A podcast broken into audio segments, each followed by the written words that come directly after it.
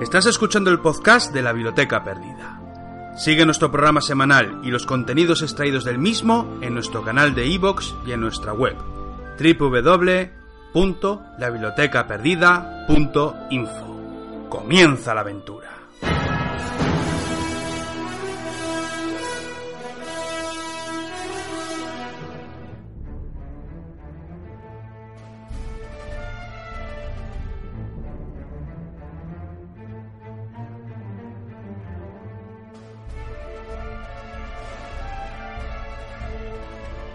Ahora sí, llega el momento de adentrarnos en el primer monográfico de esta nueva temporada de La Biblioteca Perdida. Así que saludo, aunque sigue aquí en el estudio desde el inicio, desde el arranque del programa conmigo, el señor Goicuría. Muy buenas. Bien hallado, bien hallado, porque Hemos vuelto, Miquel. hemos vuelto a la acción. Hemos vuelto. Igual estamos oxidados. Yo, yo me siento oxidado. Me- y, reconozco que he hablado mucho en estas vacaciones con mucha gente, Sí, pero... No lo he dicho, pero viene vestido del, del hombre de hojalata, del mago de Oz, entonces Sí. se siente oxidado. Sí, sí, sí. Muy, muy del Kaiser, ¿verdad? muy de esta Eh, Sí, época. Sí, muy del Kaiser. Pero ¿verdad? lo cierto y verdad es que este verano he hablado mucho. De todas maneras, estas cosas de lo del verano lo dejamos para despedir el programa, si te parece bien. Estoy de acuerdo. Porque vamos, o sea, bueno, comenzamos una temporada nueva y comenzamos una saga nueva que continúa a la par, por cierto, que los propios emperadores del Imperio Romano, que aún seguimos ahí y nos quedan. Correcto, nos quedan alguna, alguna que otra saga. Tú tienes algunos ecos pendientes, tienes algunas. sí, pero eso ya vendrá. Eso, ahí. eso además viene de golpe, no aviso. Todo Ya eso ya ahí de repente, de repente llegas, lo sueltas y te vas, ¿no? Muy, soy muy sinvergüenza en ese aspecto, sí. Bueno, hoy en todo caso, lo hemos anunciado en el sumario, vamos a hablar de fatídicos tiempos. De hecho, mm, aunque utilizaremos evidentemente eh, nuestro tono habitual, sí que es cierto que no procuraremos hacer bromas las justas porque vamos a hablar de un conflicto, Hmm. de un sangriento conflicto, no desde luego al eh, tamaño o del tamaño del que sucedería pocas décadas después. Mm, ahí te voy a poner entre comillas. Bueno, sí y no. Ponlo entre comillas, pero desde luego el número de muertos no. Vamos a hablar de la llamada en su momento Gran Guerra Mm, mm, mm. y de la llamada a posteriori Primera Guerra Mundial, porque Sí. ciertamente sería la manera ¿no? de dejarla para la historia y de marcar esta fecha en el calendario, aunque luego ya hemos dicho que poquito tiempo después se convertiría, se transformaría de nuevo en un escenario de batalla Europa y medio mundo. Así que, bueno, es lo que hay. La Segunda Guerra Mundial fue la consecuencia de la Primera, evidentemente. Sí, fue la Lo que es consecuencia. cierto más es que la Primera Guerra Mundial siempre lo llamo la guerra des... la guerra olvidada, la guerra desconocida. Ellos la llamaron la Gran Guerra, Sí, evidentemente, en su porque hasta tiempo. una segunda no. Efectiva- Bueno, no, no, no. A ver, la. Primera Guerra Oh. Mundial. No, la Primera Guerra A ver, Mundial. ¿qué le vas a decir? Lo voy a decir que la Primera Guerra Mundial realmente se le pone en 1921, si mal no recuerdo la fecha, porque uno, un militar deja sus diarios de guerras, tendremos el nombre por ahí, ¿verdad? Mm. El nombre es Charles eh, Reppington, o como hay que pronunciarlo, perdón, ya sabéis, eh, Biblioteca Language School. Bien. Él es el que pone en sus memorias en 1921 esta, este nombre a su diario. La Primera Guerra Mundial le llama. Había otras crónicas, el propio Churchill le había llamado la crisis mundial precisamente para evitar nombrarla como, como guerra en sus crónicas, pero ya sería posteriori, pero antes de la Segunda Guerra Mundial en todo caso, quien ya eh, se la tildaría o ya le pondrían ese nombre de Primera Guerra Mundial. Ojo, y que hay quien te diría que quizás no fue la Primera Guerra Mundial, ¿eh? Efectivamente. Porque la Guerra de Sucesión Española se podría considerar una guerra mundial. Sí, sí, sí, ya en el siglo XVIII podemos hablar de, de- de batallas en varios continentes. Claro, es que entraba Europa, entraba África, entraba América. América, tanto, desde luego. mm, Sí, sí, sí. mm, Sí, es discutible, desde luego, siempre los términos, pero bueno, con todo, a la historia ha pasado como esa Primera Guerra Mundial, que además, la verdad es que vamos un poco a contracorriente, porque en estos últimos años, precisamente de efemérides eh, sobre la Primera Guerra Mundial, no hemos eh, no lo hemos abordado el el, conflicto. año, el año que viene, además, hará un siglo que Sí, terminó. en Efectivamente, que efectivamente. Entonces se han ido sucediendo los eh, diferentes acontecimientos, el centenario de los diferentes acontecimientos y no los hemos eh, abordado y sin embargo sí lo haremos hoy. Además, curiosamente, vamos a eh, atrevernos, atrevernos a- con la bicha, ¿no? De que algunos oyentes nos atribuyen. De eso hablaremos a la despedida también, ¿verdad? Pero Sí, casi hombre. casi que alguno nos dice que no podemos hablar eh, o nos invita a no hablar del siglo XX. Pues mira, no nos da la gana. Que- No nos da la gana. Bueno, a ver, en este caso, eh, a ver, el peso de, de esta tertulia, aunque me vas a acompañar como siempre, como buen escudero, o como buen paladín, que narices, ¿no? Por- Sí, a la taza, yo siempre a la Sí, taza. efectivamente. Eh, vamos a tocar esta, esta Primera Guerra Mundial, a ver, de una manera yo creo que sencilla, eh, de manera fácil de entender, que es como siempre lo intentamos hacer, ahí estarás de acuerdo conmigo, pero no nos vamos a centrar en la, y me se perdona la palabra, va a sonar el pitido, la trinchera. Vamos a atacar todos los frentes, el frente ruso, tanto el frente austríaco, el frente italiano, o todo lo que se tercie. Probablemente sobre las colonias hablemos poco, tuvo sus historias, pero yo bueno, yo creo que realmente la gran concentración de este conflicto fue realmente Europa, Japón también estuvo en el asunto, pero seguramente también de Japón poco hablaremos, pero bueno, nos vamos a centrar en Europa en una guerra eh, además interesante en varios aspectos. Vamos a ver a caballeros medievales en el aire, vamos a ver cómo se van reinventando, porque la Primera Guerra Mundial yo lo pongo un poquitín... ¿Cómo explicarlo? Es una mezcla de steampunk, un mundillo steampunk en el que la tecnología, el vapor, el diésel está mezclándose en un momento extraño en el que hay grandes avances, pero son máquinas extrañas, extravagantes. Veremos muchas cosas raras. Y sobre todo hablamos de un conflicto en el que se considera que para el soldado medio, es decir, para el soldado de infantería, probablemente fue el, memo el peor momento de la historia. Me explico, ya puedes juntar a un soldado, bueno, a un guerrero, vamos a contarlo así tanto del neolítico como de la edad del bronce, del hierro, de lo que se te ocurra, la edad media, renacimiento, lo que sea, Segunda Guerra Mundial, guerra moderna de hoy en día.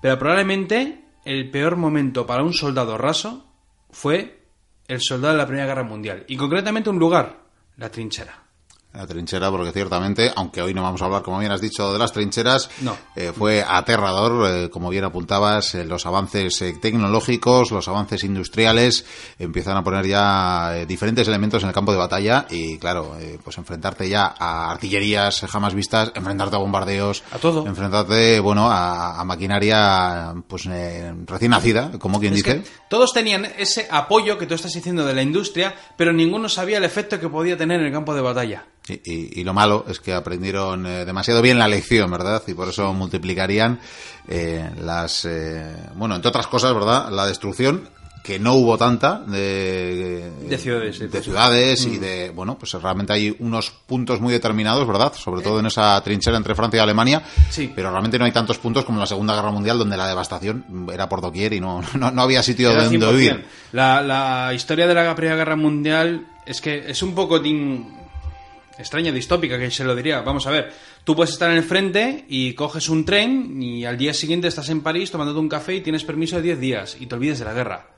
Es decir, es esa distancia lo que, lo que los separa, o sea, del horror a la Sí, tranquilidad, frente, al sosiego. ¿no? Aquí no pasa nada. Escasez de chocolate, escasez de patata, Sí, de pero- cebollas. Oh, vaya. Y por cierto, esto es curioso, pero incluso soldados veían es que absurdeces, me explico. O sea, un soldado que está en el frente un año, por ejemplo, por decirte, o sea, me lo estoy inventando, regresar a casa después de ver lo que ha visto, que era un auténtico horror, y llegar a casa y ver a padres preocupados porque el precio de la cebolla ha subido o casi no racionan chocolate.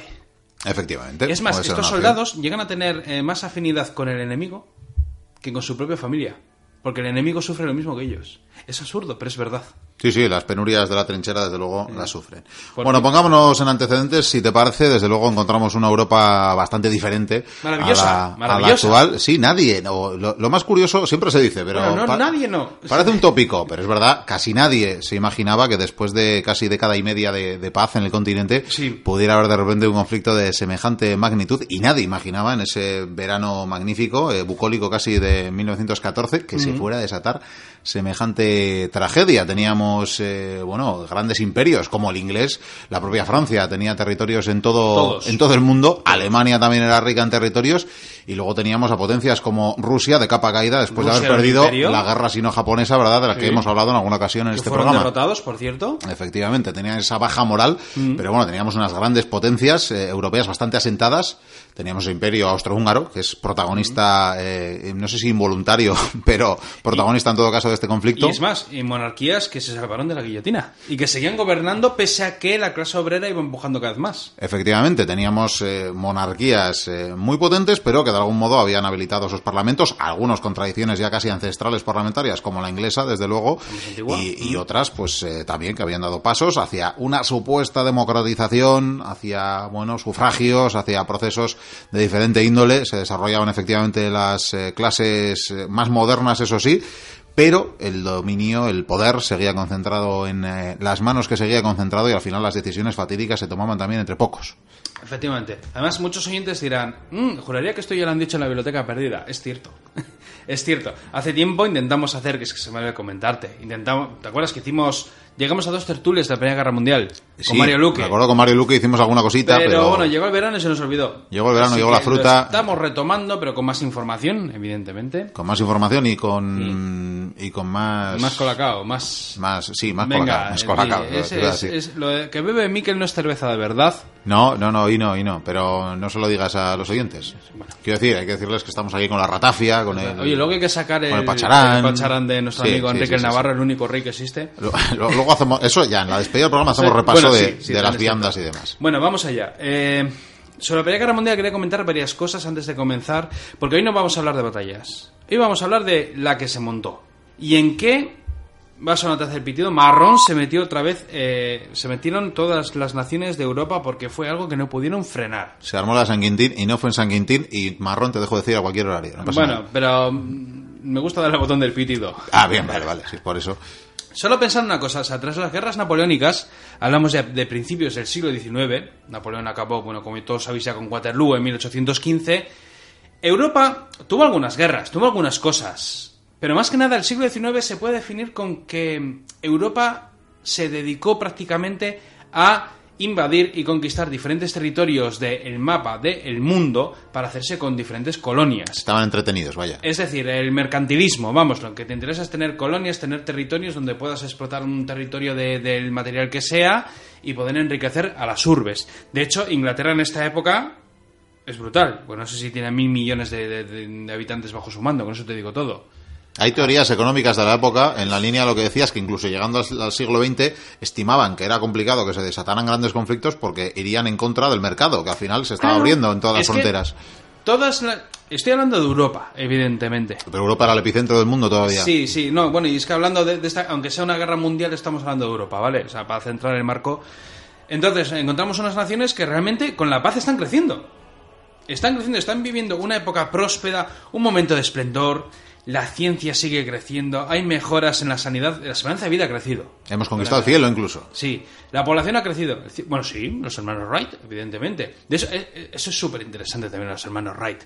Cómo consiguen hacer que vuele un prototipo de avión, porque ni siquiera es un avión en sí, es un- bueno, en fin, tiene motor, ¿no? Tiene una hélice que gira y consigue que un hombre pueda volar y 20 años después, pues nada, nada, le equipan ametralladoras, Bombas hay y- Fokker triplanos, en fin, ya se crea, en fin. Entonces nos encontramos con una Europa eh, maravillosa. De hecho, hay mucha gente que se sorprende por muchas razones. Eh, lo llamaron la Belle Époque, de hecho, la, la mejor época que, hubo. Una época en la que veían que eran imparables, que todo era progreso, todo era mejoras. Eh, es más, la clase trabajadora, la más baja, había visto como sus sueldos se habían duplicado por dos en, muchos en muchas naciones. Lo cual es- está muy bien. Incluso Bueno. Alemania, por ejemplo, Hay que hacer apuntes ahí, ¿eh? O sea, Bueno, realmente algunos, algunos bebían muy bien a costa de que otros trabajaran 50 horas a la semana. Por un, sí, por un pero catre, bueno, pero por empezaban una las cama mejores, caliente. empezaban también las huelgas. Con eso te digo todo. En Alemania, por ejemplo, o sea, la gente que se jubilaba ten- tenía una pensión. O sea, que era. Vamos, mm, Sí, sí, lo que nos parece normal. Algunos visos época. de lo que luego se llamaría con las socialdemocracias el Estado de Derecho y demás, eh, sí, algunas pinceladas empiezan a verse en, estos primeras, en estas primeras décadas del siglo XX. Pero eso no quita para que no hubiera resquemor. Para empezar, tú has dicho hace un momento, bueno, hace un ratito, vamos, que eran grandes imperios, eran grandes monarquías y todos estaban emparentados. Siempre. Eran primos, cuñados, sobrinos, lo de siempre. Esto se- lo llevamos viendo más o menos desde el siglo XV-XVI. ¿Qué ocurre? Eh, es una sordez, por varias razones. Aparte que son todos primos, ah, nos llevamos muy bien, no. Realmente mm, todas las naciones, o buena parte de las naciones, tienen sus planes. La más conocida probablemente fue la, la alemana, que a través de esta guerra podemos ver un plan que tenía preparado más o menos desde hacía varios años. Y era un plan en el que consistía en hacer una guerra tanto con Francia como con Rusia. ¿Por qué? Porque estaban aliadas.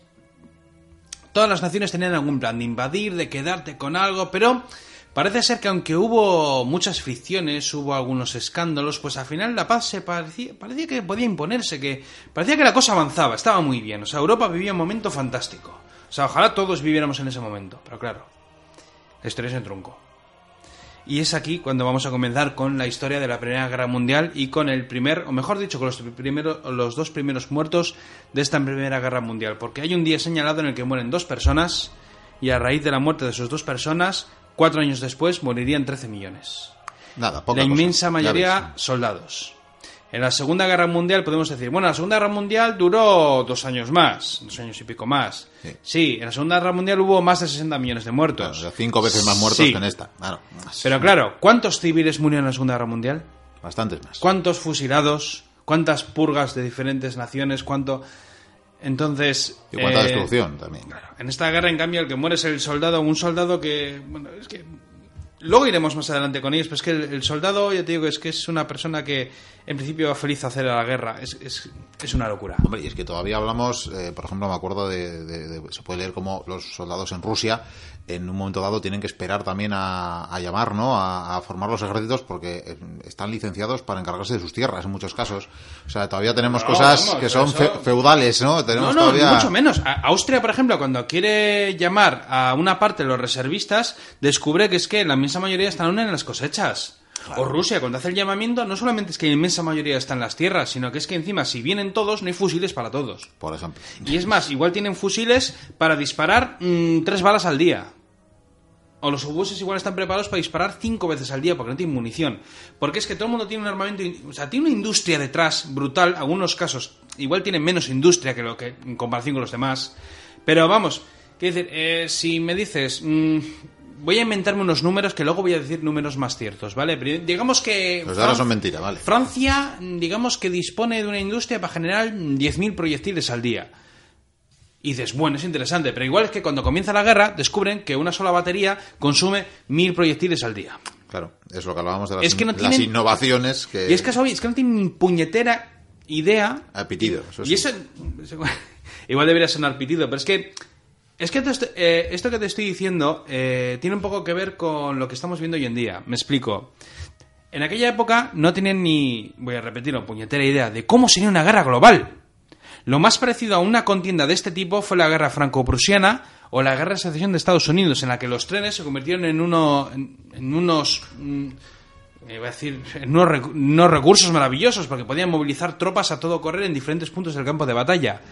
Sin embargo, vamos a descubrir que la industria es vital, que hay que fabricar sin parar. Pero ¿qué importa? La calidad, la cantidad, eso es algo que vamos a ver y que va a romper con todos los cánones de todos los tiempos. De hecho, hoy en día, si hubiera un conflicto, porque estamos viendo en la tele mm, guerras de atacan eh, los conflictos que en Afganistán, que hay en diferentes puntos, ves al oriente, pues igual es porque la que más me- nos bombardea la tele. Algunas zonas de África eh, se ve algunos muertos, algunos tiroteos, pero hoy en día entre Estados modernos una guerra no tendríamos ni puñetera idea de cómo funcionaría. funcionaría. Porque no, porque al igual que esta gente, esta gente tenía esta industria, tenía esta fuerza, enviamos, es que es lo que vamos a ver, enviamos a nuestro ejército a luchar y todos piensan, vamos a ganar, vamos a ganar, tenemos a los hombres valientes, eh, estamos animados, vamos a la guerra, tenemos la industria detrás que nos empuja, sin embargo el enemigo también. Antes tenían a Dios. Y. an- no, y en esta época también tenían a Dios, por supuesto, pero no se dieron cuenta de en qué berenjenal se habían metido. Hoy en día, si ocurriera lo mismo, tampoco sabríamos cómo sería la guerra moderna, realmente. ¿Sabes por qué? Porque no ha ocurrido.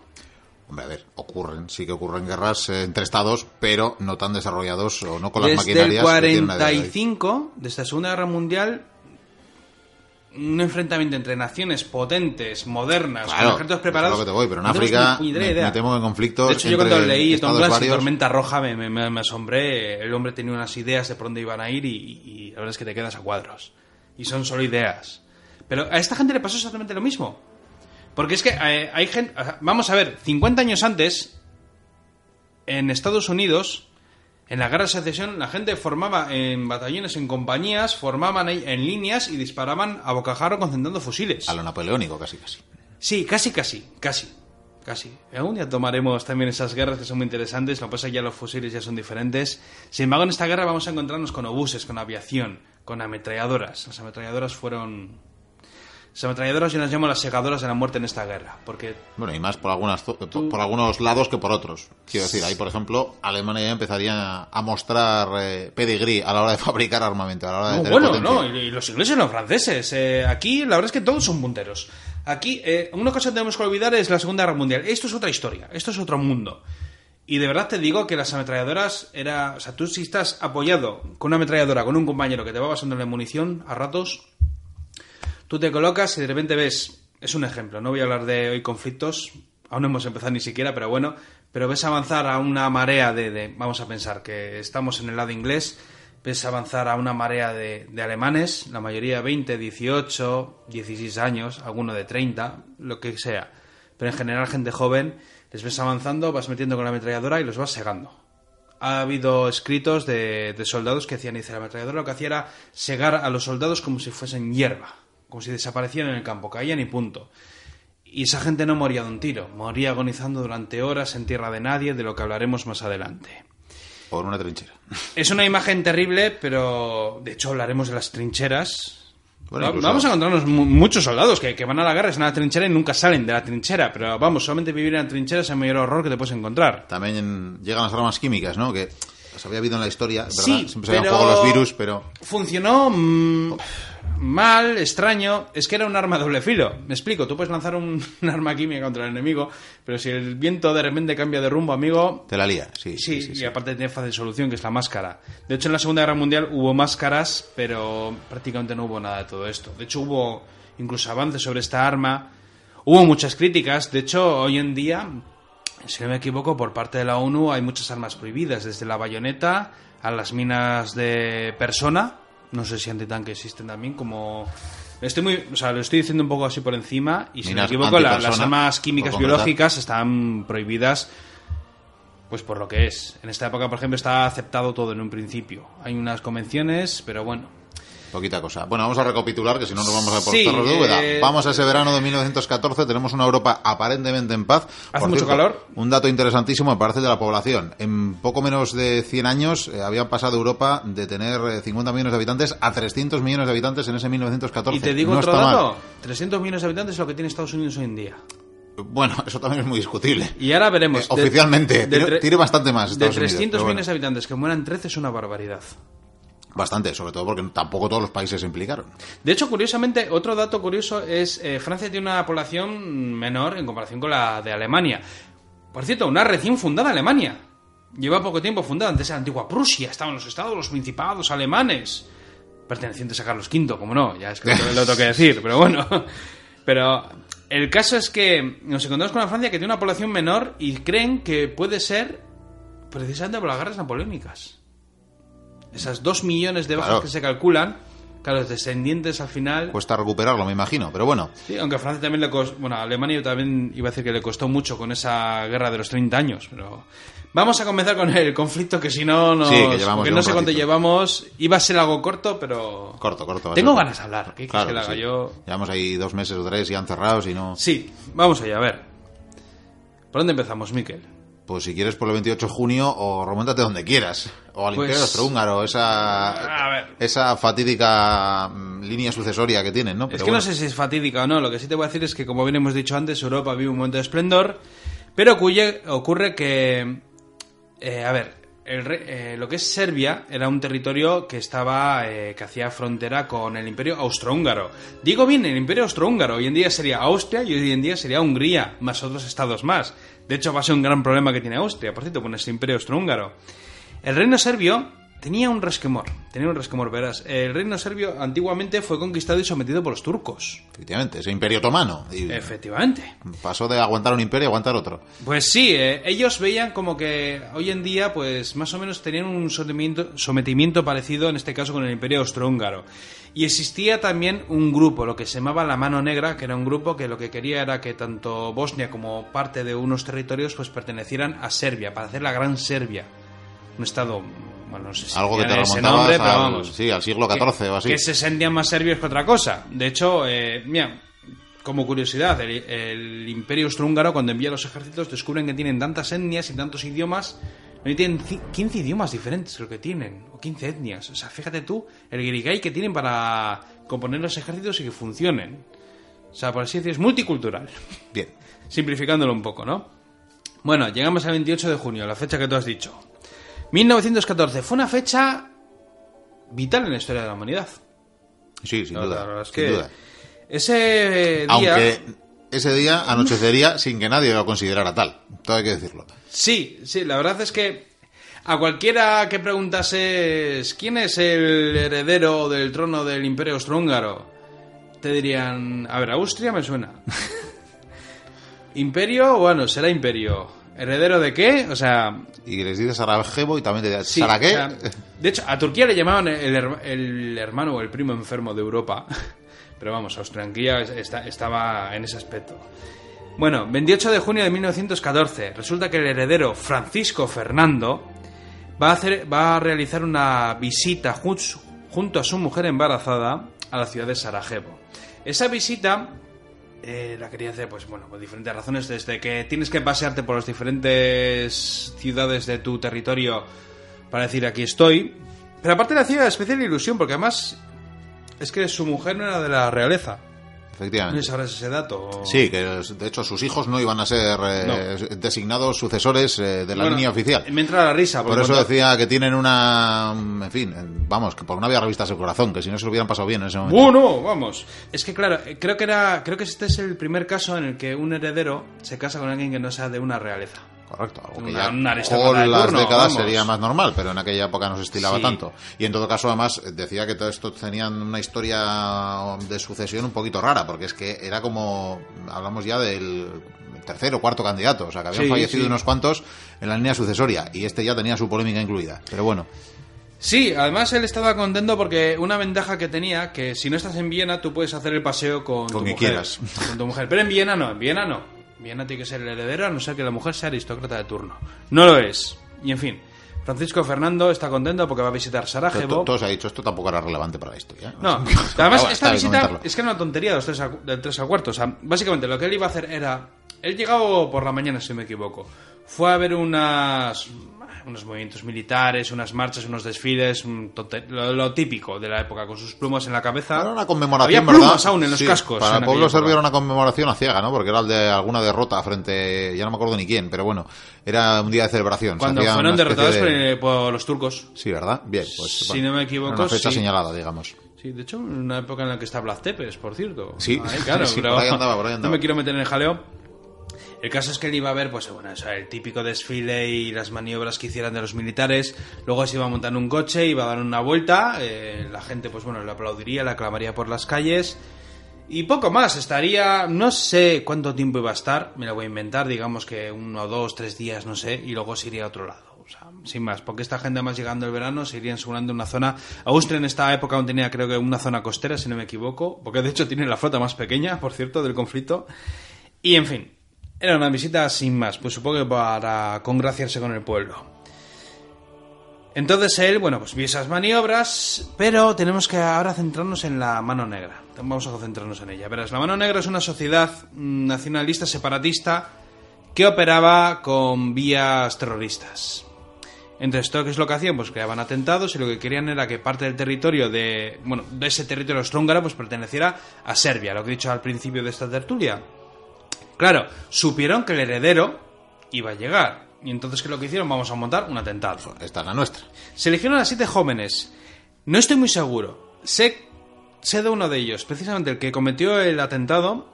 eh, a él le eligieron, aparte porque quería hacerlo, porque estaba enfermo de cáncer.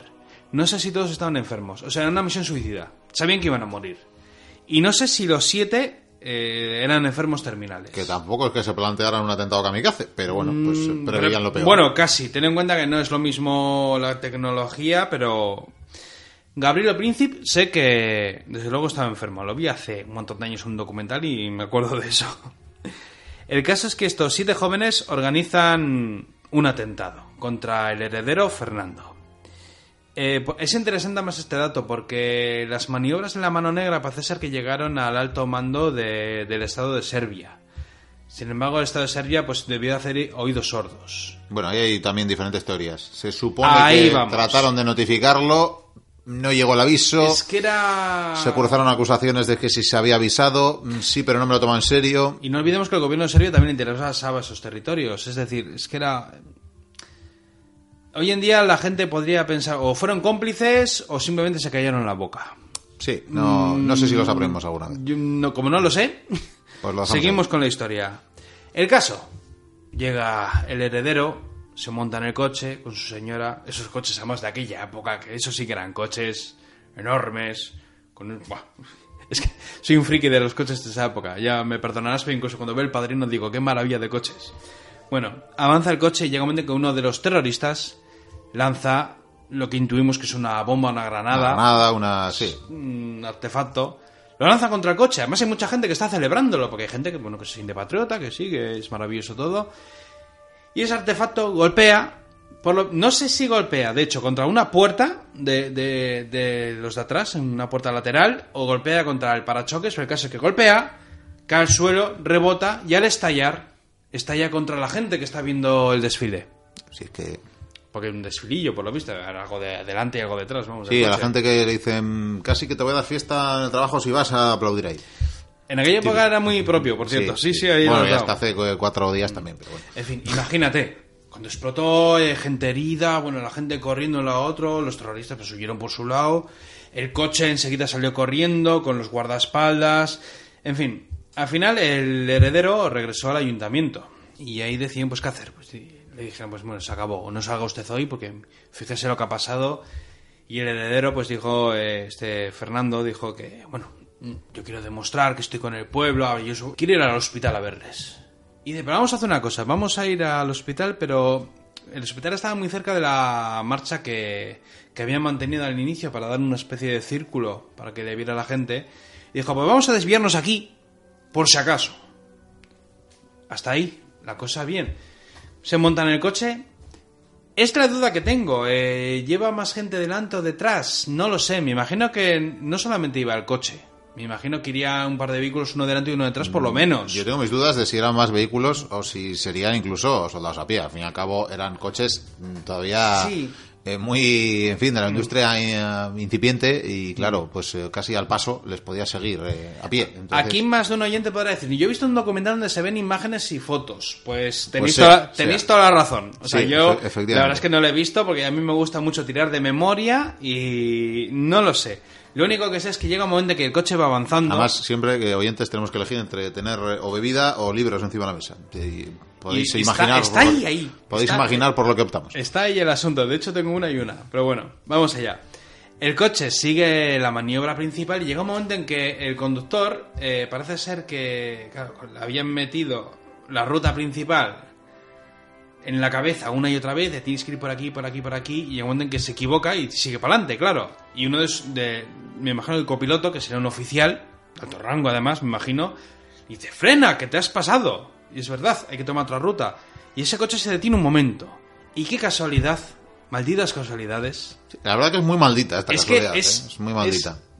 es el destino, ¿verdad? ¿Quién pasaba por allí? ¿Quién pasa? No, ¿quién estaba ahí en la puñetera esquina? Sí, sí. Gabrielo Príncipe, uno de esos siete terroristas de la mano negra que no puede creérselo cuando de repente ve un coche que se detiene y se da cuenta que es precisamente donde está tanto el oficial ese de turno Sí. como el heredero con su mujer. Yo le veo sacando una moneda del bolsillo diciendo, sí, parece que es él, por la cara de la moneda. Parece que es él, ¿verdad? y este terrorista lo que hace es eh, al instante, o sea, bueno, debe haber un momento, un instante, ¿verdad? Es que tiene que ser un instante de, de, de- de quedarse quieto, de que el tiempo se detiene, del sudor. en fin, el caso es que este personaje saca la pistola y pega dos disparos antes de que. Me imagino que le reducen. ¿no? O el coche tira patas y sale corriendo. Lo mismo que he dicho antes, no me acuerdo ahora mismo y cualquiera que vea un documental se enterará mejor. El caso es que hay dos disparos y esos dos disparos dan de lleno tanto en el heredero como en su mujer. Su mujer embarazada. Y los dos mueren. Eh, no sé si lo hemos eh, dejado claro, pero claro, el coche estaba abierto, o sea, era abierto en aquella época. Los Para que coches le vieran, eran, claro. era- era- bueno, pues yo creo que la total, yo creo que A ver, todavía es que los el coches, papamóvil está cubierto por un... pero yo creo que la mayoría de los coches en ese momento todavía eran, eh, eran abiertos con No, tenían ya la ya funda, tenían capotas. Era de cuero con aceite Pero para bueno, que en resbalase. todo caso, para estas visitas, evidentemente, tenía que verles el pueblo. Entonces, eh, claro, el coche está abierto. Quiero decir que parecería difícil eh, acertar eh, a quemarropa justo de dos tiros, pero el coche, claro. Y es que además, a ver, hasta prácticamente el siglo XX, pues los atentados altos dignatarios cuando van dando un paseo, pues no sé, o sea, antiguamente si empuñas una alabarda era complicado. Uy, es eh, que es- Tampoco te creas, ¿eh? Pero es que es lo que te estoy diciendo, que es que es esta época en la que puede Que se salir... lo digan a, yo qué sé, a Enrique VII a Fernando Católico, que uno en medio de un, de un desfile de una marcha, zas, Sí, sí, sí, y, a Fernando, y por poquito se libran. Estamos hablando de dos. Bueno, alguno más habría, pero vamos. Quiero decir, bueno, como Kennedy. Como Kennedy. Solo que más de cerca. Y sin, y sin ser mágica la bala, Aunque sabemos quién fue el que hizo el, el magnicidio. efectivamente. Algún día contamos. Bueno, el, el heredero y su mujer han muerto. ¿Y qué va a pasar?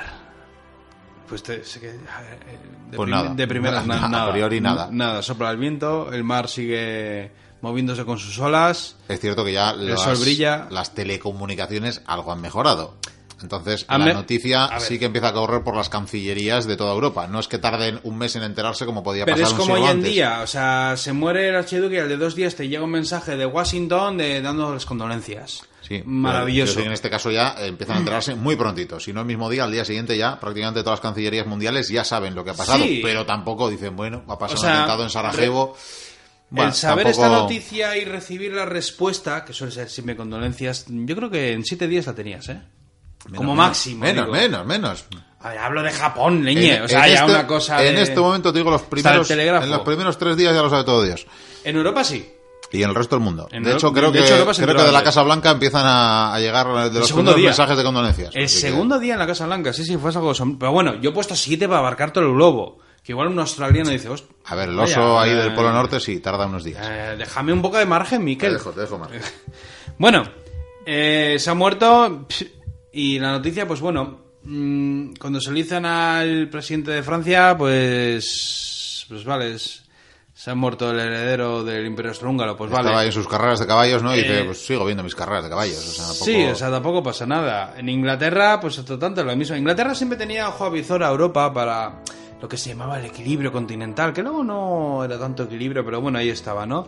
Inglaterra, pues bueno, supo el atentado, pues, pues, pues, vale. Rusia, pues también supo el atentado, pues nada. Eh, Alemania, pues nada. El Kaiser, cuando las nuevas, eh, además era una regata, si no me equivoco. Esto igual me lo confirmas, pero creo que estaba una regata, una competición. No, yo creo que era francés, ¿eh? He inventado los caballos y No, creo no, que no, no, me no, equivoco. era el alemán, que estaba en una especie de regata en, la- en el, en el Mar del Norte. Y... Bueno, probablemente ambos estaban. No olvidemos que en aquella época los... No, el de Francia estaba en la carrera de caballos. En el Grand Prix, sí, sí, sí, Prix. efectivamente. Pero quiero decir que en, en- sí, el Gran Premio, vaya. no, Sí, sí, vamos. no estaba con un programa en la tele. Eh, no, quería decir que en aquella época, como es habitual, los grandes eh, dignatarios estaban en- disfrutando de sus vacaciones en lugares de retiro. No estaban Sí, en sí. sus despachos esperando el parte diario de magnicidios De en hecho, el antes mundo. las vacaciones para esta gente eran bastante más largas que hoy en día, por cierto. Eran muy largas y en sitios muy relajados. El Kaiser, tengo entendido como que... El Kaiser yo creo que fue el primero en, en volver a su... Sí, regresó A sus- a, a- sus quehaceres, digamos. a Berlín directamente, eh, supuestamente para preservar la paz. Porque Alemania era una nación que no quería la guerra. O sea, es que tiene ese mito que en la Primera Guerra Mundial, Alemania comenzó la guerra como en la Segunda Guerra Mundial. Eso es mentira. Eso es, eso es una mentira como una casa, vamos. Yo sé que te ha afectado Eh, mucho lo de Wonder Woman, todavía no he visto la película, no puedo hacer valoraciones. Me afectó, me afectó. Te la afectó, verdad ¿verdad? que me Has afectó. tenido ahí un resquemor. Pero Alemania, a ver, Alemania se estaba convirtiendo en la primera potencia del mundo, gracias a la paz. Y no es broma.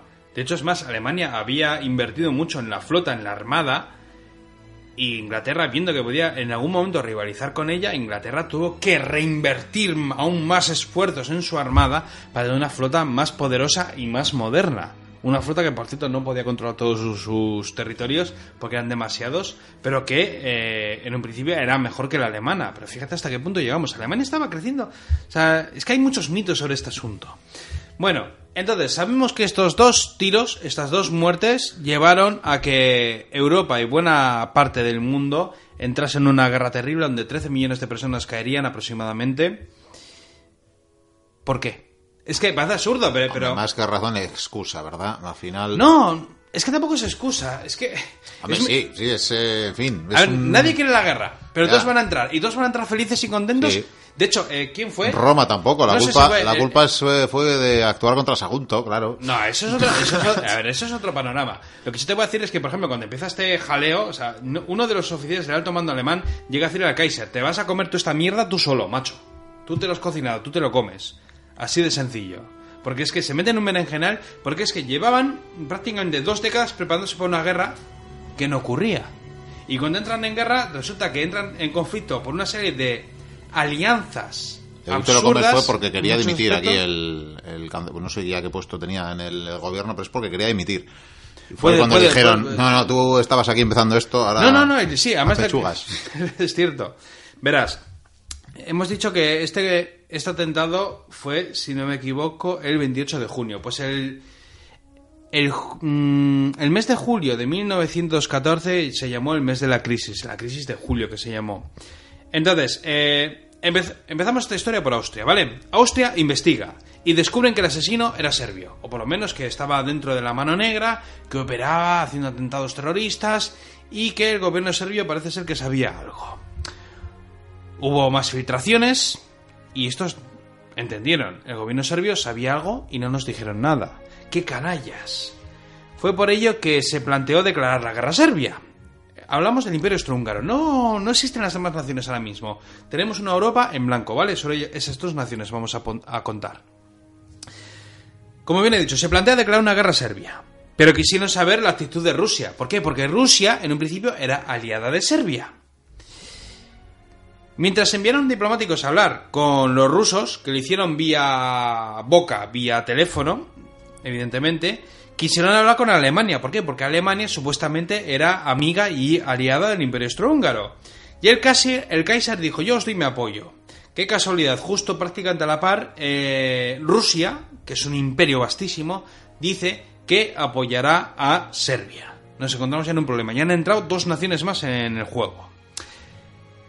Entonces, mientras eh, estuvieron hablando diplomáticamente, intentando llegar a, a- Bueno, es que más que buscar la paz, están buscando aliados o a ver qué pi- opinan los demás. eh, pues claro, van pasando los días y otras potencias tuvieron el tiempo necesario para apoyar a Serbia.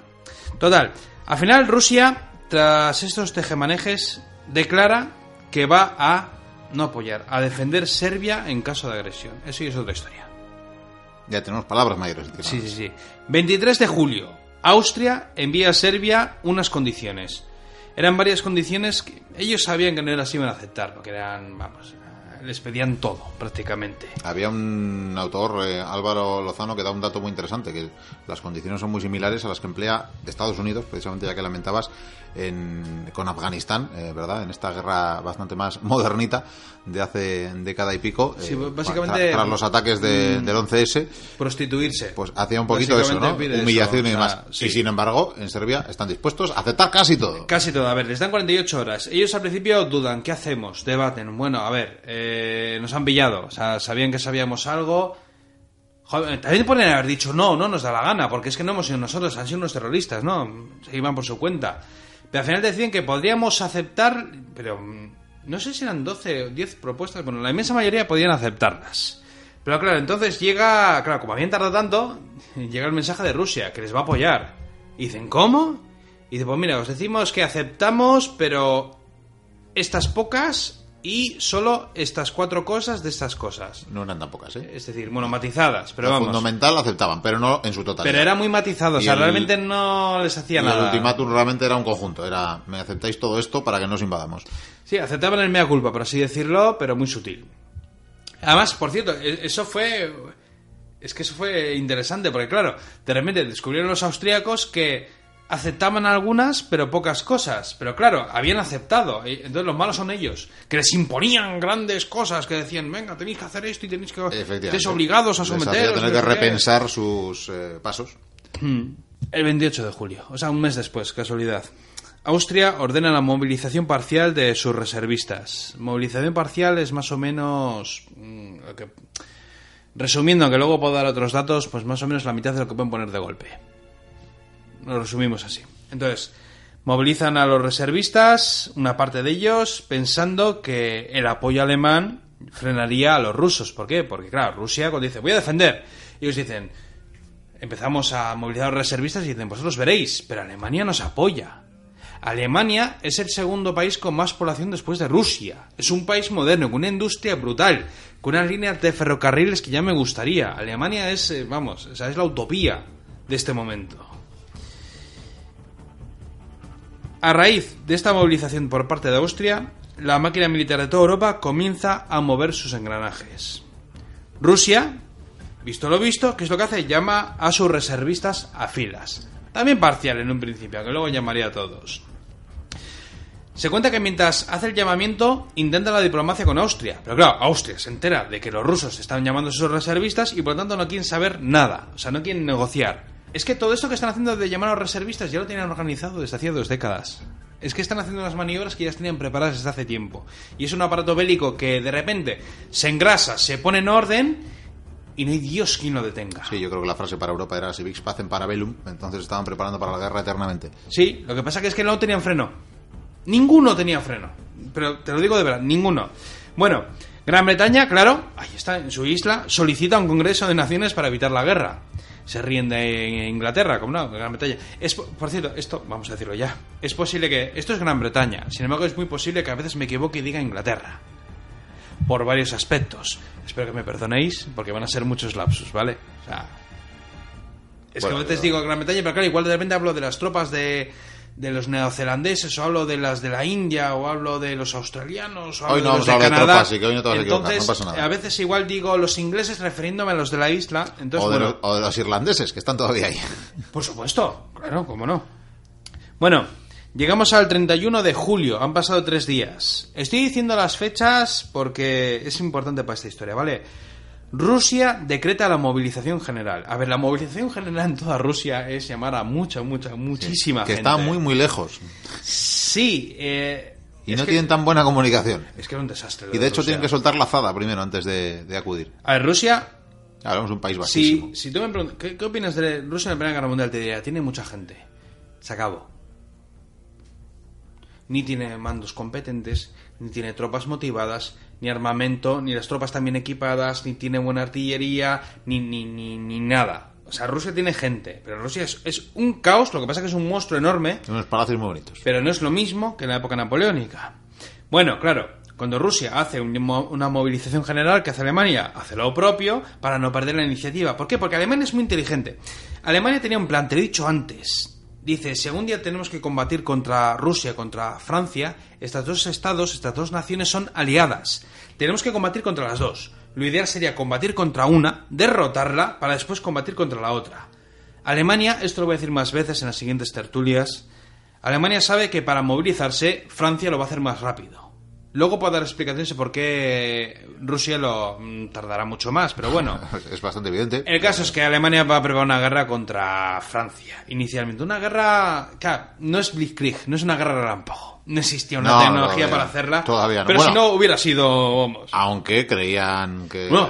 que lo harían realmente. No, Yo creo que en su cabeza. alemán es en su asombroso. cabeza estaba. Que es relámpago. asombroso. Bueno, ¿qué es lo que hace? Para no perder la iniciativa, como bien te he dicho, hace el llamamiento, llama a los reservistas, prepara el ejército y esto lo hace el 1 de agosto, es decir, al día siguiente. Si te fijas, se está haciendo la guerra día a día. Sí, sí, vamos, ha pasado nada, mes y unos pocos días cierto, desde ese ese- atentado en Sarajevo. Ese mismo día Francia también equipa sus... eh, O sea, hace el llamamiento a todos los reservistas, a todo el mundo, porque ten en cuenta que en aquella época había mili en todos los sitios. En alguno puede que no. Igual me patina aquí, algún- pero bueno, había ejército, vamos.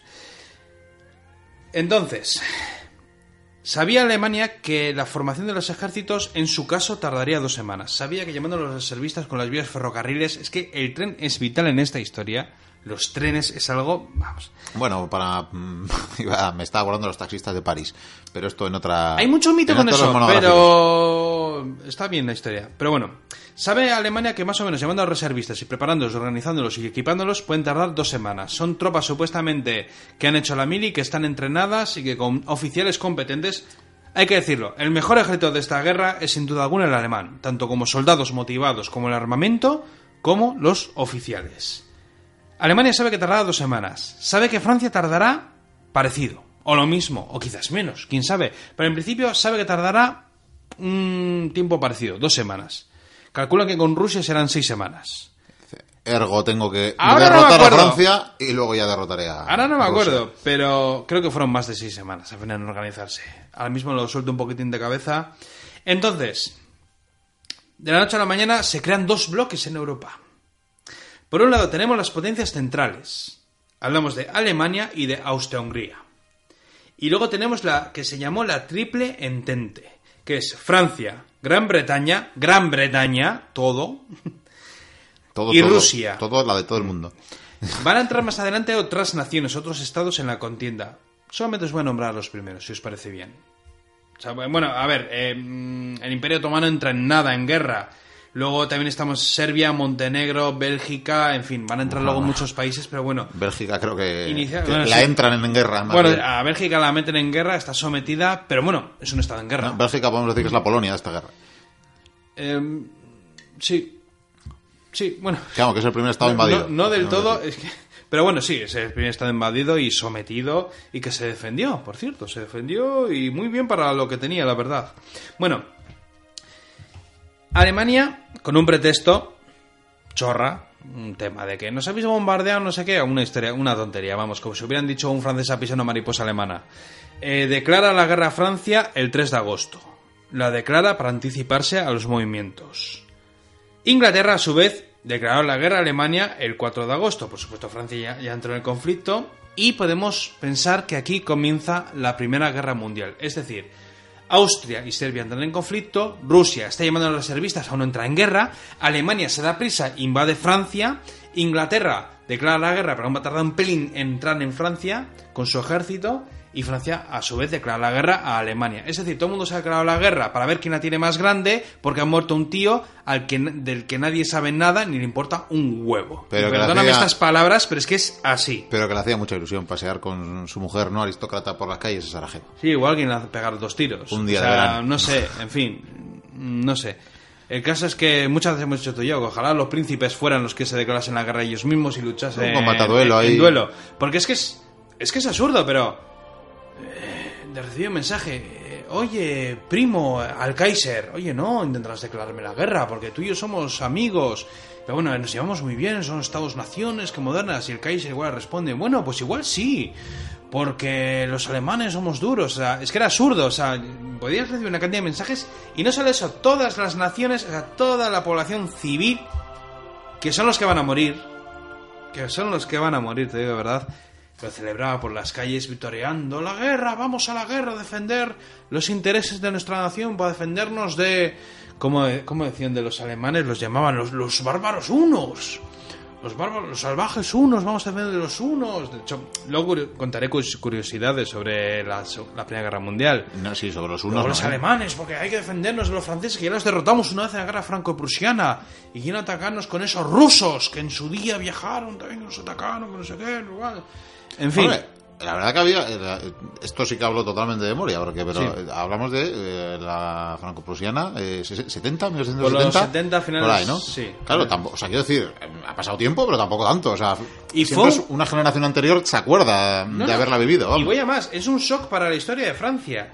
Porque Francia, en el caso cuando combatía contra España, hablamos del siglo XVI y XVII, eran por conflictos tanto de Italia o lo que fuera, y al final, pues en muchos casos, España ah, conseguía adentrarse en Francia o Francia se adentraba en España. Eso pasa muchas veces. De hecho, eh, la frontera de los Pirineos y Navarra, vamos, los franceses entraban cada dos por tres a beber vino y se volvían. Y tenían, yo creo, familiares en un lado y en otro. Sin embargo, en la guerra franco-prusiana pasó algo diferente, fue un shock para Francia. Francia siempre era un país que, que atacaba a Alemania. Casi siempre, o sea, históricamente.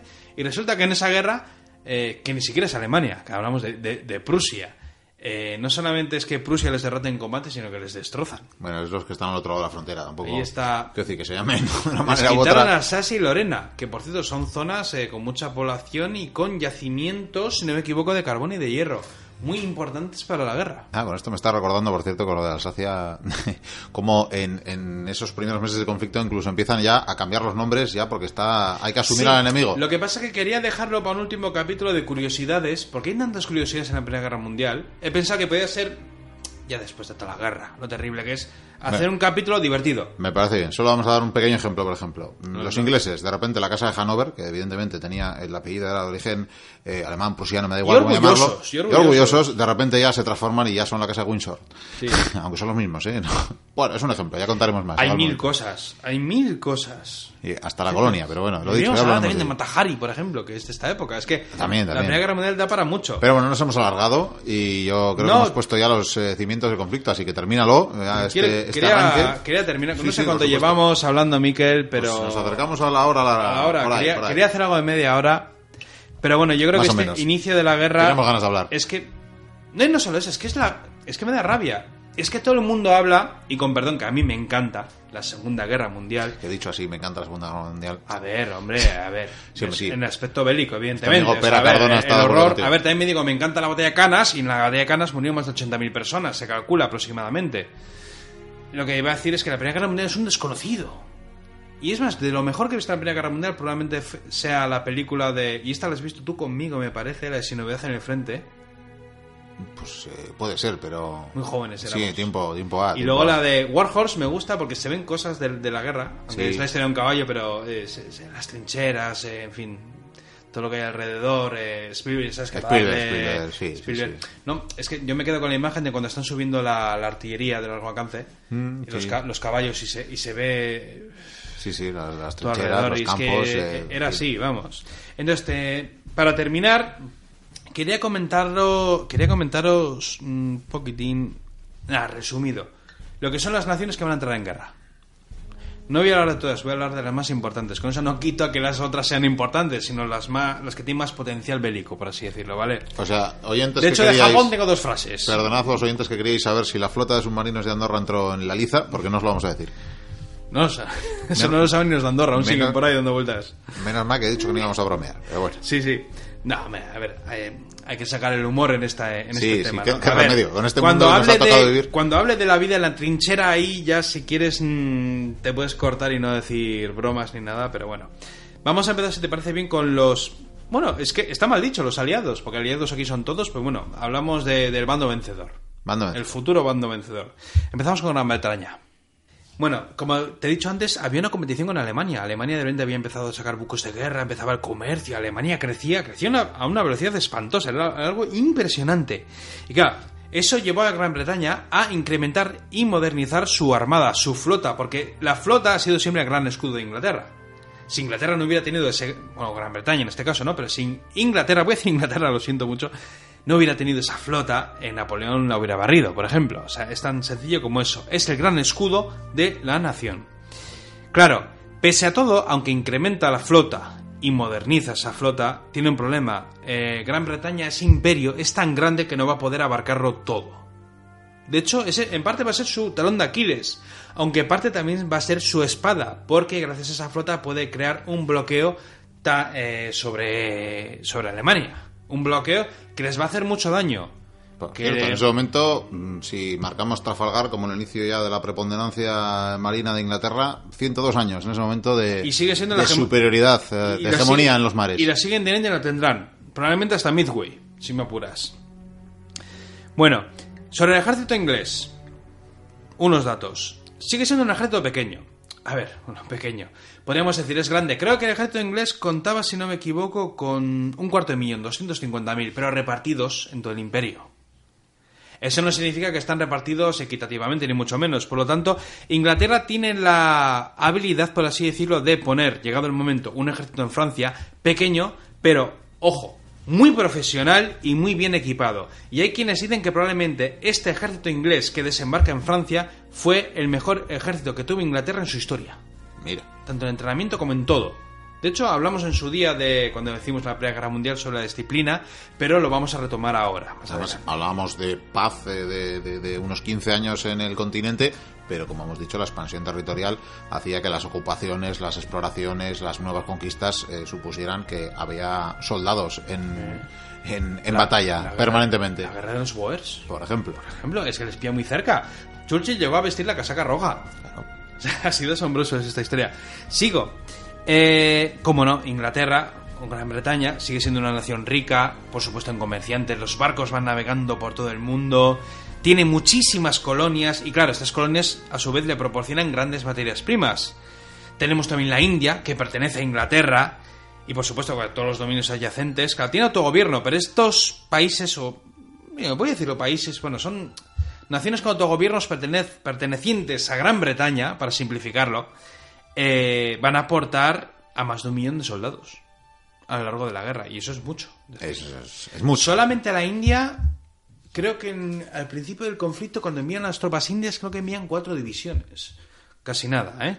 Tropas indias que, claro, cuando les metes tú ahí en, en la frontera entre Bélgica, Flandes y tal, con el frío del invierno, pues imagínate, después de la India con el calor y la humedad. Pasamos ahora a Francia. Pasemos a Francia. Canal de la Mancha. Francia hemos dicho que tuvo una guerra con- eh, contra Prusia, la guerra franco-prusiana. Cuando se repuso de esa guerra comenzó a imponerse en el mapa conquistando diferentes colonias. Evidentemente, estamos en la época del colonialismo, de hacerse con territorios. Si no tienes una colonia no eres nadie. De hecho, este, este fue un gran cisma para España. España se sentía humillada cuando perdió Cuba, Puerto Rico y tal. Y, y se emperró con Marruecos porque es que no, no daba No más. Y, y una nación que no tenga una colonia es que... es- es- Sí, te eliminaba como potencia. Sí, o sea, no te puedes ni sentar en la mesa, qué, qué vergüenza. No, no tiene una colonia, que, que yo que sé, que le traiga porcelana. Así de zurdo te lo digo.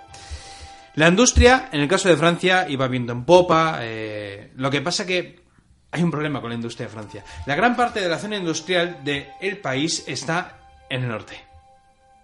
Y tú y yo sabemos qué es lo que va a pasar en el norte. Sí, efectivamente. No digo más. Se estimaba que Francia rondaba unos 40 millones de habitantes, 40 millones de seres humanos, y se cree que de esos 40 millones, eh, la población masculina, porque las mujeres aún no iban a la guerra en esta época, el 80% fueron reclutados a lo largo del conflicto. Esto es decir, todo. Esto es decir, como en el sur, en la guerra de secesión de Estados Unidos. Es reclutar a todo el mundo. O sea, que me salen las mujeres entre 15 lucharían- entre lucharían 15 y en esta 18 guerra. millones de, de- de hombres llamados a filas. se van turnando Sí, sí, sí, pero bueno, pero en su sí. totalidad. Iba a decir que le- hubo mujer- las mujeres lucharon en esta guerra por su cuenta y riesgo o hubo incluso no sé si llaman los batallones o regimientos no sé qué tamaño tuvo la verdad es que no me he puesto con ello de mujeres en el caso en el bando ruso El bando ruso. me de decir bando soviético pero es que aún no Todavía no, Aún no. aunque va a ser una de las consecuencias. grandes consecuencias que va a tener esta guerra. Por último, te diré que el ejército estaba francés estaba mal equipado inicialmente para la guerra, tanto en armamento, artillería, incluso en uniforme. Su uniforme era azul con un pantalón rojo. Y de esto, por cierto, sí que es el centenario este año. Pero bueno, ¿De qué? de la revolución. Ah, sí, es cierto. Eh, lo del ejército, bueno, lo del uniforme ruso no voy a entrar mucho. En fin, va a cambiar. O sea, ese uniforme que tienen tan llamativo, mm, pues es absurdo para una guerra y menos de trincheras, una guerra estática como la que va a ser. Y bueno, cambiará y se convertirá en una especie de azul cielo en un azul pálido. Simplemente. Eh, por último, te diré que al inicio del conflicto, y casi casi durante todo el conflicto, la verdad, van a tener muchos problemas para abastecer al ejército de proyectiles. Eh, de los obuses. Es que aún no he hablado de la trinchera de los obuses y lo dejo aquí, ¿vale? O sea, simplemente comento esto. Por último, te... Rusia. Voy a resumirlo rápido, que, que me estás haciendo ya con el de No, el Gizmo, Gizmo está, me está amenazando ahí con la tijera. Rusia, como te he dicho antes, contaba con un gran territorio, una grandísima población, una red ferrovi- ferroviaria bastante buena, pero no suficiente para ese vasto territorio. O sea, es decir, las vías de trenes que tenía Rusia, si tú la pones en España, es algo maravilloso, pero en Rusia, con lo grande que es, pues es una... En fin, que, que servía muy mal a los propósitos de, de- de la guerra. Y fue por ello que tardaron tanto en movilizarse. Encima, para colmo, aunque habían sido derrotados por Japón a principios de siglo, claro, los rusos dijeron, eh, los japoneses nos han vencido, son menos, una nación pequeña, tenemos que modernizar, modernizar el ejército. Lo modernizaron. Pero esa modernización fue realmente un desastre porque algo se arregló, pero en general el ejército ruso va mal equipado, va muy poco animado, mal armamento, en fin, es un desastre. Un desastre. O sea, el ejército soviético, básicamente, pues los, walking- los zombies de Walking Dead. Menos mal que no tenemos muchos oyentes Es en Rusia. les- Algunos sí, pero. No, no, coño, es para quejarse. O sea, es que o sea, les enviaban al matadero con lo que tenían y. La es petaca que- vodka, A ver, cuando, cuando, tira. conté- cuando cuente la batalla de Tannenberg vas a entenderlo. Bien. Por ejemplo. Y bueno, si he puesto mal al ejército ruso, que ojo, el que el ejército ruso estuviera mal no es por culpa del ejército, sino por los que mandan arriba. eh, lo de Italia sí que es de traca. Hombre, no iba a ser culpa de los pobres soldados. Mira, va- vamos con Italia. Vamos con Italia. O sea, lo de Italia es que es, vamos, a ver. Es una nación que dudaba sobre en quién mando combatir. Sí, ya va a empezar. fueron unos traidores ya de, de inicio. O sea, Octavio se levanta de la tumba, si es que tiene tumba, que me imagino que lo quemaron, y, y vamos, o sea, saca el Gladius y se carga varios. Al final se decidió luchar junto con la Entente, es decir, con Inglaterra, Francia y compañía, ¿no? ¿Para qué? Quería combatir y tenía una finalidad su contienda, el conquistar unos territorios que ambicionaba por cuestiones históricas. En fin, unos territorios que cogería pues lo que es la parte del, del este de, de Venecia, que básicamente sería la costa que lleva... que te hace conquistar todo el Adriático. Básicamente hoy no sé si... La provincia de Istria, Croacia, la zona que había ocupado. Istria, eso Sí, es. sí, Eh, sí. todo- toda esa zona. Quería decir los nombres porque igual nos liamos. Actual pero bueno, Croacia, norte de Croacia, vaya. sí, ahí lo has dado. Japón, ¿qué te Y Eslovenia, ¿Qué te voy a decir de Japón? Japón tiene muy buena economía, un gran ejército, motivado, una gran flota, todo maravilloso. Japón es un país pequeño, pero tiene un gran ejército. No te voy a decir más porque en esta guerra la verdad es que me voy a centrar en, en Europa y mucho tengo que contar sobre Europa. Vamos con los... Fíjate, iba a decir casi los malos. Porque tenemos ese rollo, o sea, de, de los malos, el, el otro, o sea, es como en la Segunda Guerra Mundial los buenos y los malos. Pues Sí, aquí sí, parece sí. ser que... De hecho, siempre. el que lo respetó, mira, esas dos películas que te he nombrado, la de Sin novedad en el frente y War Horse, es un claro ejemplo de que es que no hay malos, o sea, es que están metidos en un berenjenal en que no pueden salir nadie. No hay ni buenos ni malos, hay un montón de gente que se está matando porque sí. O como yo lo dije en su día, un suicidio colectivo. A general porque les mandan a matarse. Eh, quiero decir, hay unos pocos que deciden matarse entre sí y, o enviar a Pero gente es que, que se mate no podían frenarlo además. Bueno, eh, el otro bando. Hablamos de. Para empezar con el. eh, empezamos con el Imperio Austrohúngaro. Es complicada esta historia del Imperio Austrohúngaro. Se te diré que hablamos de un ejército formado, como bien te he dicho antes, por muchas etnias que hablaban diferentes lenguas. Esto es complicado. Esto complica mucho el mando de ejército, tanto los oficiales, eh, las direcciones de cómo hay que llevar las cosas. Y muy poca gente ha conseguido dominar algo así. El que se me ocurre es Aníbal. Con eso te digo todo. Claro, claro. Lo que sí te voy a decir es que tenía bastante población, pero no, no tanta como para equipararse con Alemania. Alemania creo que rondaba los 60 millones de habitantes, si no me equivoco. Austria tenía bastante menos. Y para colmo, claro, su ejército estaba pobremente equipado. La verdad es que Austria, en comparación con Serbia, era un monstruo. Pero con los demás no tenía... O sea, bueno, contra Rusia se podía defender, pero vamos. eh, Alemania era la élite y el Imperio Austrohúngaro no se podía comparar en absoluto. La flota que tenía era mínima, tenía un trozo de, tierra que daba con el Mediterráneo, nada, vamos. Y claro, encima, para colmo, cuando empiezan conflictos, todas sus fronteras van a estar rodeadas por sus enemigos. Por un lado va a tener la frontera que va a dar con Serbia, otro lado de la frontera va a dar con la con Rusia, la madre patria Rusia, es decir, imagínate lo que te puede venir, y luego más adelante va a tener un trozo de frontera que va a dar con Italia. Austria realmente va a ser eh, va a ser una nación que va a aguantar los golpes, que va a realizar mm, ofensivas cuando puede y donde puede y bien pensado, con ayuda, por cierto, de, de contingentes alemanes. Ahora, eso sí, Austria tiene una cosa, la artillería. Tiene probablemente la mejor artillería de la Primera Guerra Mundial. Una sprint de artillería. Creo que además em- una de las empresas impulsoras de esta artillería tan eficaz creo que era Skoda. Skoda, mira. Sí. Ah, sí, no. Marcas de coches y de cosas que vemos hoy en día estaban ya implicados en esta guerra y más en, Y la, más en segunda, la segunda, sí, sí. Segunda Guerra Mundial. Los Mitsubishi cero, ya me dirás tú, ¿no? Vamos a terminar. Nos queda Turquía y Alemania. Sobre Turquía, resumiendo, una flota pobre, por no decir nada, y un ejército peor equipado. Son muchos millones, pero están muy mal equipados. Sin embargo, Turquía tuvo algo bueno. Tuvo una llegada de oficiales alemanes, algunos lo vieron mal, otros lo vieron bien. El caso es que estos oficiales alemanes se entrenaron en el ejército turco y lo afilaron. Con eso te digo todo. Lo afilaron, lo mejoraron, hicieron, hicieron que muchas unidades fueran tropas fieras, terribles, duras. Y bueno, Turquía podríamos decir, bueno, pues si tiene un ejército mal equipado, pues vaya, bueno, pues ya veremos Galípoli más adelante, ¿no? Por ejemplo. O a Lorenz de Arabia, es que entra en el marco de esta historia. Y por último, Alemania, para terminar esta historia, Miquel. Un gran ejército, está muy bien equipado, el mejor equipado para mí. Bueno, él y el inglés, ahí andan. Pero bueno, probablemente el alemán. Está muy bien entrenado, está motivado no. Lo siguiente, motivadísimo el ejército alemán, tiene muy buena flota. Quizás no se pueda medir con la, con la inglesa, pero lo intentará. Te voy a decir también que la maquinaria alemana es una maravilla, tiene una poderosa industria que está trabajando eh, a destajo, tiene además una gran producción agrícola, aún así tiene una gran producción agrícola, pero buena parte de los suministros que recibía antes de la guerra, si no me equivoco, venían de... No sé si eran de Inglaterra y de Estados Unidos. Y claro, cerrarse. Luego, aparte, tendrá ese bloqueo por parte de los ingleses que hará que tenga muchas carencias de materias primas. Sin embargo, pese a que la agricultura hará lo que pueda y que las industrias irán a destajo, te voy a decir que Alemania va a luchar hasta el último día como un titán. ¿Y qué te parece si aquí terminamos? Sí, O yo sea, creo he que puesto el he puesto el tablero de juego. Sí, he puesto el tablero, las miniaturas, yo que suelo jugar. He puesto los bandos, he puesto por qué han entrado en guerra, por idiotas, por chulería, por... Yo siempre digo... No sé, ¿verdad? Pero...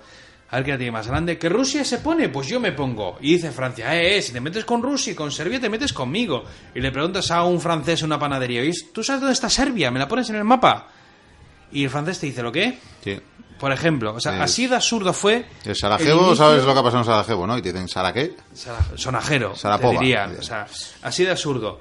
Entonces, el mundo entra en guerra eh, por chulería, por pactos, por mil cosas.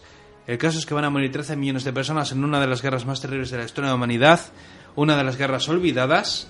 Y aquí hemos puesto eso, el mapa, las fichas y ya a partir de la siguiente tertulia empezamos con las contiendas, si te Sí, parece bien. Me parece muy bien. Y probablemente nos acabamos alargando Al menos. final me, me ha alargado, ya lo siento, ya lo siento. Más de un mochuelo dirá, no, bien, bien, que vi que se alargue. No, no, pero hay que dejar espacio que ahora viene Sergio, creo, nada más, ¿no? Sí, sí, sí. Ahora, Con historias de esas ahora chulas suyas. recibiremos a Sergio. Pues nada, le hemos alargado al Guillén y ya mide 2 metros 23 centímetros. Sí, por lo menos. Ahora mismo. ¿Y qué vamos a decir? Que seguimos con el programa. Seguimos con el programa. Agur.